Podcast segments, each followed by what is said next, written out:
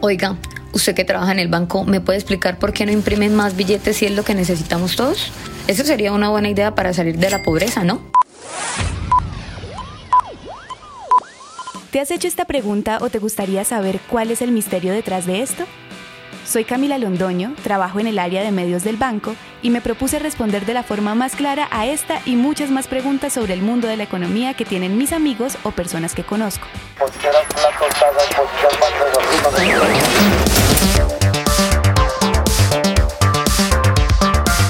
Bienvenidos a Economía de a pie, un podcast de Bancolombia para entender de forma simple conceptos financieros y económicos que escuchamos a diario, pero que a la final casi nunca entendemos. Hoy responderemos una pregunta que me hizo un amigo y que quizás muchos también nos la hemos hecho, sobre todo desde que inició la pandemia, y es ¿por qué no imprimimos más billetes para acabar con la pobreza? Y para eso invité a Juan Pablo Espinosa y Juan Camilo Meneses, dos cracks del equipo de investigaciones económicas de Bancolombia. Qué emoción tenerlos aquí. Bienvenidos. Hola Camila. Hola Camila. muchas gracias. Muy contentos de estar aquí. Juanpa, empecemos por entender por qué no imprimimos más billetes para salir de la pobreza. Definitivamente, Camila, es una mala idea. Primero, porque el dinero no es riqueza. El dinero representa riqueza, pero no es riqueza como tal. Segundo, el valor de ese dinero depende de cuánto confiemos en quien lo está emitiendo, en este caso el Banco de la República.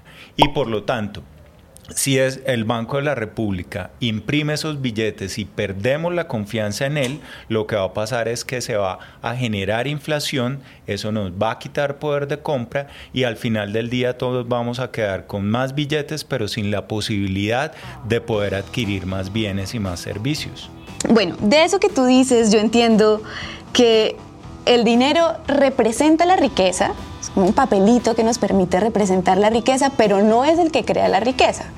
Entonces, si eso es así, lo que yo no entiendo es qué es entonces el dinero. Bueno, esa es una gran pregunta. De hecho, creo que es la pregunta más complicada que le pueden hacer a un economista. Y tal vez eh, vale la pena recordar algo. No sé si, no sé si tú tienes en mente que uno de los grandes libros eh, que se han escrito en el mundo en los últimos años es Sapiens de Yuval Noah Harari. Él dice que básicamente el dinero es una de las creaciones más exitosas de la humanidad. Y precisamente el punto por el cual él lo dice es porque es una creación ficticia. En la naturaleza no hay billetes, en la naturaleza no hay dinero. Los seres humanos somos los que nos hemos hecho esa idea que está representada en un papel. ¿Y por qué entonces necesitamos papeles para llevar nuestro día a día si supuestamente es una idea? Primero, porque el dinero, lo que vemos en un billete, lo que transferimos de una persona a otra en un celular, etcétera, es primero que todo un depósito en el cual guardamos valor. Cuando uno tiene 20 mil pesos en el bolsillo, uno tiene la posibilidad de decir, me los gasto ya, me los gasto la próxima semana, compro un sándwich, me voy eh, de paseo a algún lado con esos 20 mil pesos. Entonces, lo que me da la posibilidad de elegir es que hay un valor detrás de ese billete y ese valor yo lo puedo hacer efectivo, lo puedo hacer real en el tipo de artículo que yo quiera. El segundo, el dinero también sirve para hacer cuentas para todos es muy fácil saber que X producto vale mil pesos porque eh, ese peso es el mismo, estemos en Bogotá, estemos en Barranquilla, en Cali o en Medellín. Entonces nos genera en el caso de todos los colombianos una identidad que es a, partir de la cual es muy fácil decir entonces eh, mil pesos me permiten eh, adquirir X cosa, no importa el lugar en donde esté. Y eh, lo tercero es que el dinero también nos permite hacer intercambios. Pensemos hace miles de años cuando en la humanidad no había ningún billete ni ningún dinero ni nada parecido.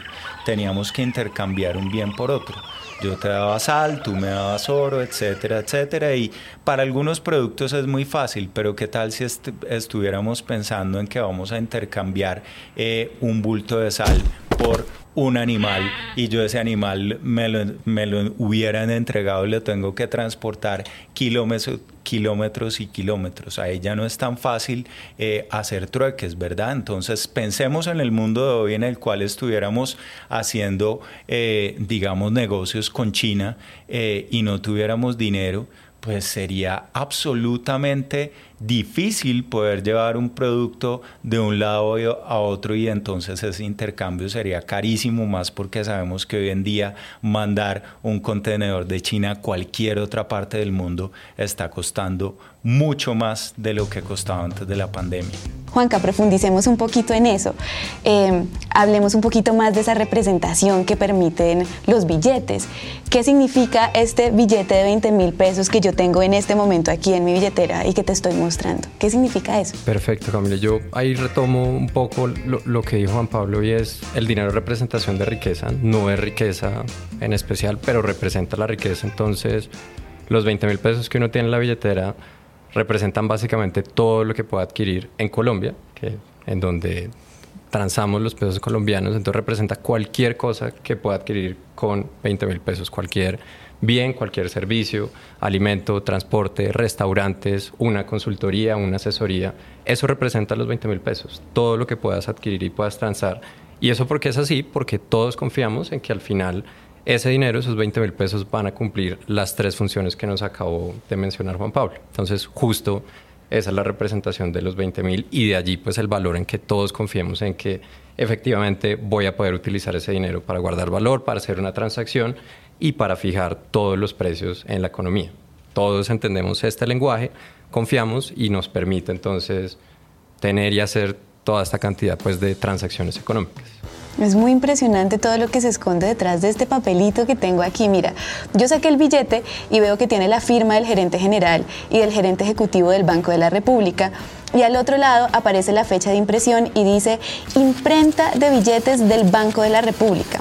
Juanpa, ¿qué es exactamente el Banco de la República y qué diferencia tiene con otros bancos como Bancolombia, por ejemplo, en donde estamos hoy? Pues bueno, Cami, yo diría que son dos cosas. Primero, el Banco de la República es el banco de los bancos. Y segundo, también una idea que uno ve por allá mucho en la, en la prensa económica, en estos medios como eh, dinero, portafolio, la República, etcétera, cuando uno oye hablar del Banco de la República le dicen de una manera muy rembumbante el emisor.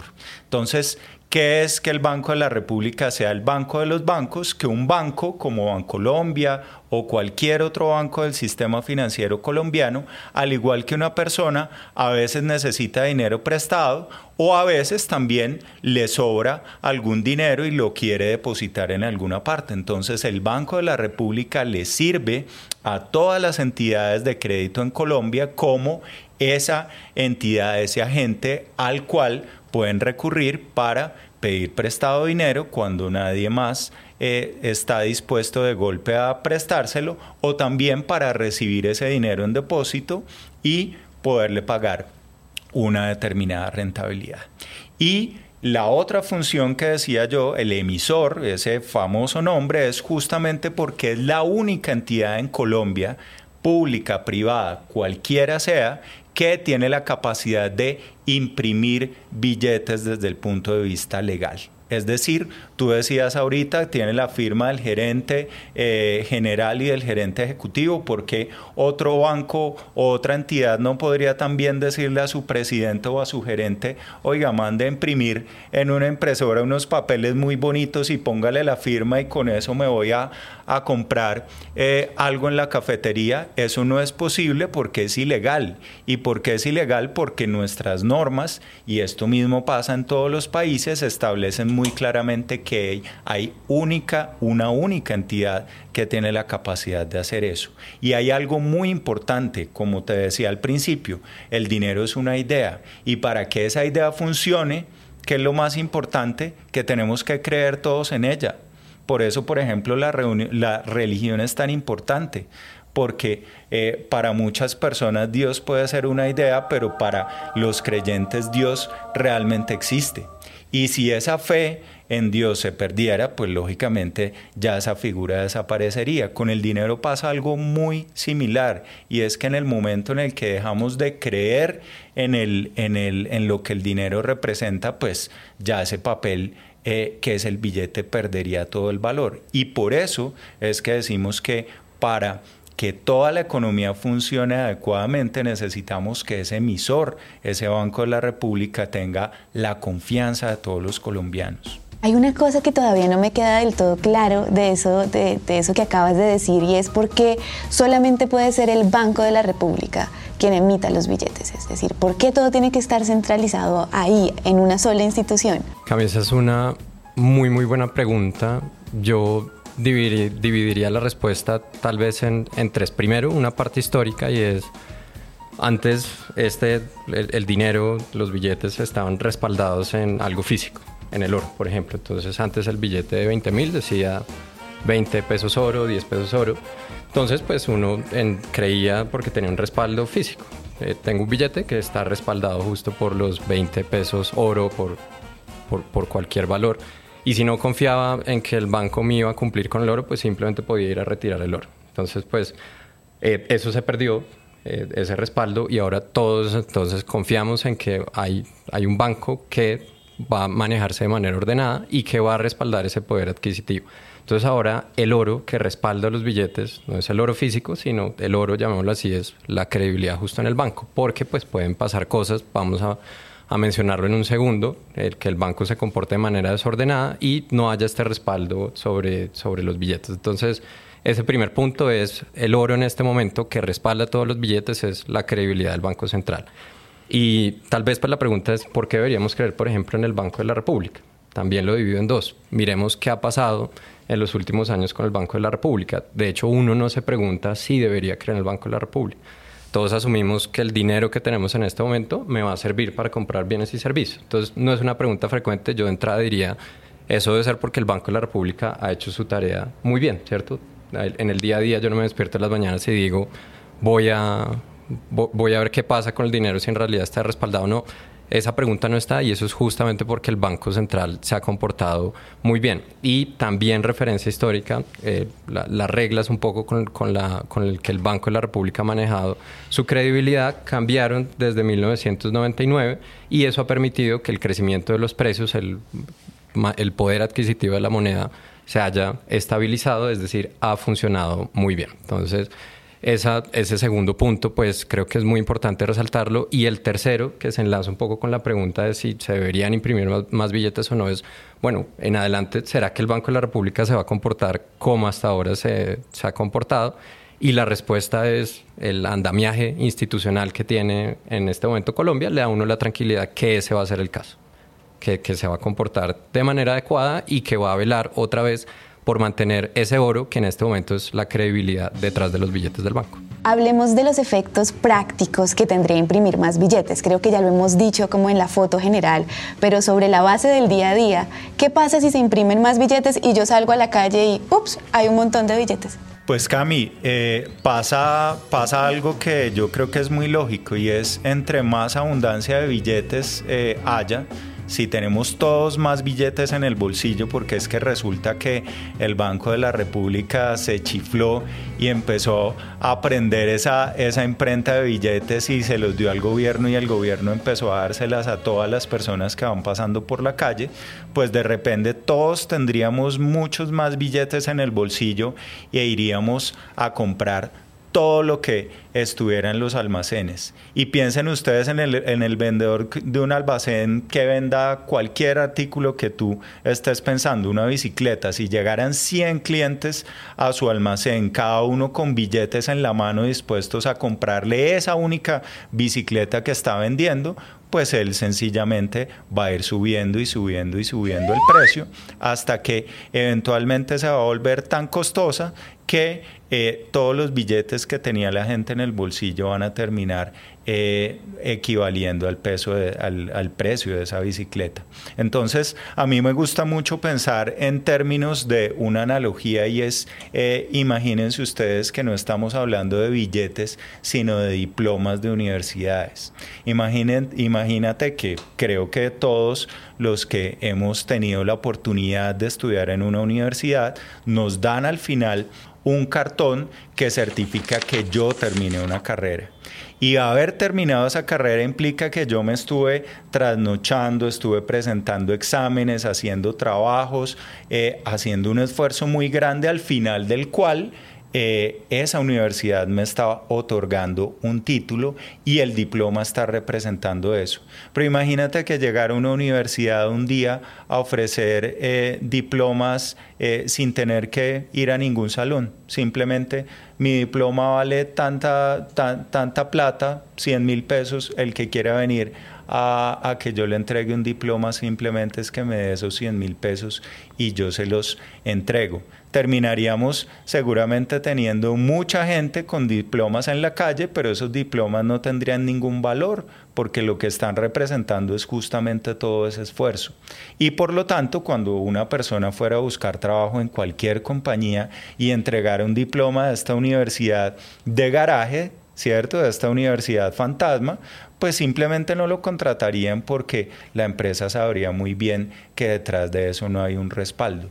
Con los billetes impresos eh, a manos llenas pasaría lo mismo. Tendríamos muchos más papeles en nuestras billeteras, pero esos papeles no nos permitirían comprar más cosas. Y al final del día, el bienestar, eh, desde el punto de vista económico, eh, para una familia, para cualquier persona, eh, pues viene dado por su capacidad de poder conseguir aquello que queremos.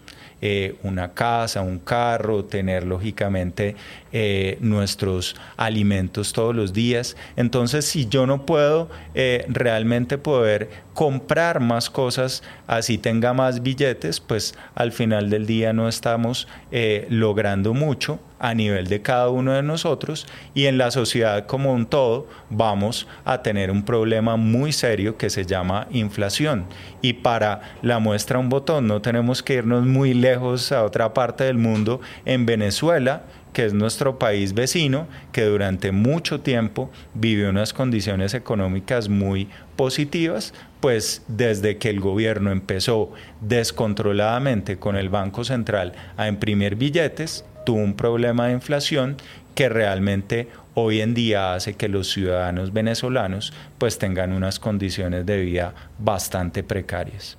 También hay que tener en cuenta, Gami, en, en, esa pregunta que no necesariamente toda la inflación es mala. La inflación que proviene de un banco que no tiene credibilidad y en el que se imprimen billetes desaforadamente, como es el caso de Venezuela, y hay otros pues, países de la región del mundo que han sufrido, esa inflación sí es mala. No, no hay confianza en el dinero. Al día de, mañana no, no sé cuánto va a valer, no me, no me sirve, no puedo ahorrar, se me dificulta todas las transacciones. Pero hay una porción de inflación que igual no es mala. En Colombia la inflación, o la meta por lo menos que tiene el Banco de la República, es que los precios en promedio crezcan al 3%.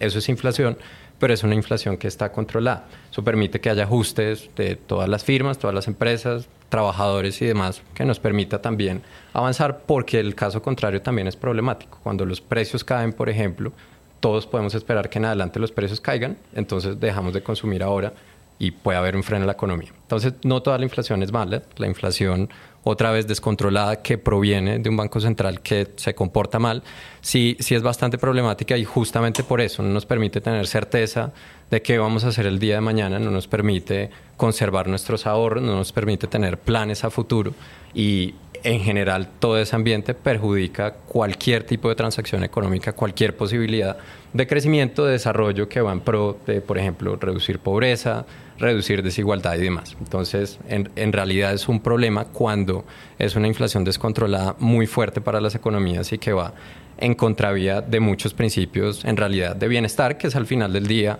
lo que busca la economía suplir de, de, bienestar y necesidades a su población. En un ambiente de alta inflación eso desafortunadamente no es posible. Bueno, me sigue quedando una duda y es ¿cómo sabemos que hay suficientes billetes que alcancen para todo el mundo? Bueno, Camila, voy a tratar de contestar esa pregunta que es de entrada muy difícil, pero es muy importante. Para eso, pues el Banco de la República es quien está monitoreando todo el tiempo las transacciones, por ejemplo, los bancos, el Banco de la República le entrega liquidez, dinero a los bancos para que pueda fluir el crédito, para que haya respaldo a los depósitos y demás. Y el banco con todo su capital humano se encarga de monitorear justo la demanda de dinero. Hacen unos pronósticos con base en cómo se va a comportar la economía. Si la economía va creciendo, la gente necesita hacer transacciones y esas transacciones pues requieren dinero, entonces en ese punto se imprimen más dinero o se entrega, se entrega más dinero hacia la economía y cuando la economía, por ejemplo, no, no le está yendo muy bien, cuando nuestras transacciones se están frenando, pues se puede cerrar un poco la, esa provisión de dinero y de liquidez.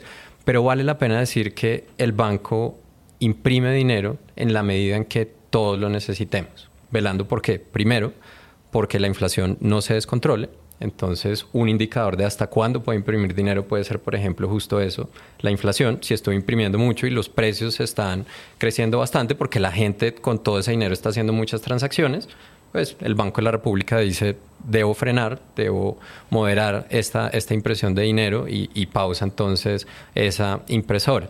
Aquí eh, también conviene mencionar que pues, el Banco de la República mira bastante cómo está la oferta de dinero, los billetes, pero regula esta oferta a través de la tasa de interés. Dice, si, si, la economía y si las transacciones y si los precios están creciendo, subo la tasa de interés y la contrapartida de eso es imprimir menos dinero. Cuando sucede todo lo contrario, necesito que haya más transacciones, necesito que haya crecimiento de precios, baja la tasa de interés y sube el crecimiento del dinero. Entonces, diría un poco por recapitular, son tal vez dos o, tres factores, es con, con toda la, el ejercicio de la política monetaria, el banco está regulando el dinero, mirando inflación, que no esté descontrolada, que esté dentro de, sus objetivos, mirando hacia dónde va la economía. Y tercero, también en todas nuestras transacciones en el sistema financiero, cuánto se necesita porque el dinero al final del día pues se requiere para respaldar las transacciones, entonces si hay un momento, por ejemplo, en la pandemia, nos encerramos todos, hubo transacciones que de pronto estaban había incertidumbre, no sé si me van a pagar o no. El banco lo que hizo fue suministrar ese dinero para que las transacciones siguieran operando sin ningún problema. Entonces, resumiría en esos, en esos puntos hasta cuándo. Esto no frena, todo el tiempo el banco está imprimiendo dinero y eso tiene que ver con que la economía está creciendo, con que los precios igual van creciendo y tenemos cada día que hacer más transacciones, como de manera orgánica, pero el punto como que tanto se acelera o disminuye esa creación de dinero depende de que se cumplan sus objetivos. Juanpa, pero todos hemos visto la imagen alguna vez en alguna película de la máquina imprimiendo billetes. ¿Quién da la orden de que esos billetes se impriman? Como decía Juan Camilo, eh, viene detrás de todo un análisis que hace el Banco de la República, que tiene un equipo de profesionales expertos en la materia y que miran muy al detalle cómo van siendo las transacciones de la economía y que se aseguran entonces que en la medida en que ese número de operaciones vaya creciendo, pues la cantidad de dinero circulante eh, permita que esas transacciones se hagan fácilmente. De ese monitoreo viene entonces una decisión que toma el emisor de eh, definir exactamente cuántas, eh, digamos, nuevos billetes al mes van a salir en nuestra economía, para nuestra economía y también eso depende de una variable muy importante que llamamos la velocidad del dinero. ¿Eso qué quiere decir? Quiere decir que un billete que yo tengo hoy en día en mi billetera y que le entrego a eh, un vendedor, por ejemplo, en una tienda, ese vendedor luego se lo va a dar como vueltas a otra persona, esa otra persona va a poder a su vez gastar ese billete en otra parte. Entonces una variable crítica para saber eh, cuántos eh, billetes tiene que haber en el país es justamente determinar cuántas veces cambia de manos ese billete. Recuerden ustedes algo que pasó con el caso de las monedas de mil pesos. Casi todos, a casi todos nos gusta hacer alcancías con las monedas de mil pesos y eso lo que ha terminado es reduciendo la circulación de las monedas. Entonces, si el Banco de la República quiere que haya más monedas de mil pesos y todas las estamos guardando, pues tiene que ir a la casa de la moneda y producir más y más para que haya una suficiente cantidad. En cambio, por ejemplo, un billete de dos mil pesos normalmente lo vemos muy viejito, muy ajadito, porque justamente cambia de manos muy rápidamente. Entonces, ese tipo de billetes no tienen que eh, ser impresos pues con la misma velocidad con las que se imprimen de pronto eh, algunos billetes de mayor denominación. Bueno, después de esta conversación yo aprendí que definitivamente empezar a imprimir más billetes porque sí no es la solución a la pobreza ni tampoco va a crear más riqueza, porque cuando se empiezan a imprimir más billetes de la nada, simplemente se empieza a destruir la estabilidad del mundo que conocemos, ya no podríamos confiar en el valor de las cosas y básicamente no nos podríamos acostar a dormir tranquilos porque no sabemos qué va a pasar al otro día, cuánta plata tenemos, qué podemos comprar. Entonces, pues definitivamente fue muy importante esta conversación y este podcast para mí, aprendí un montón y esperamos que también les sirva a las personas que nos están escuchando. Esto fue Economía de a pie, un podcast de Bancolombia para entender de forma simple conceptos económicos que nos sirven a todos. ¿Conoces a alguien a quien le pueda interesar este tema? Compártelo.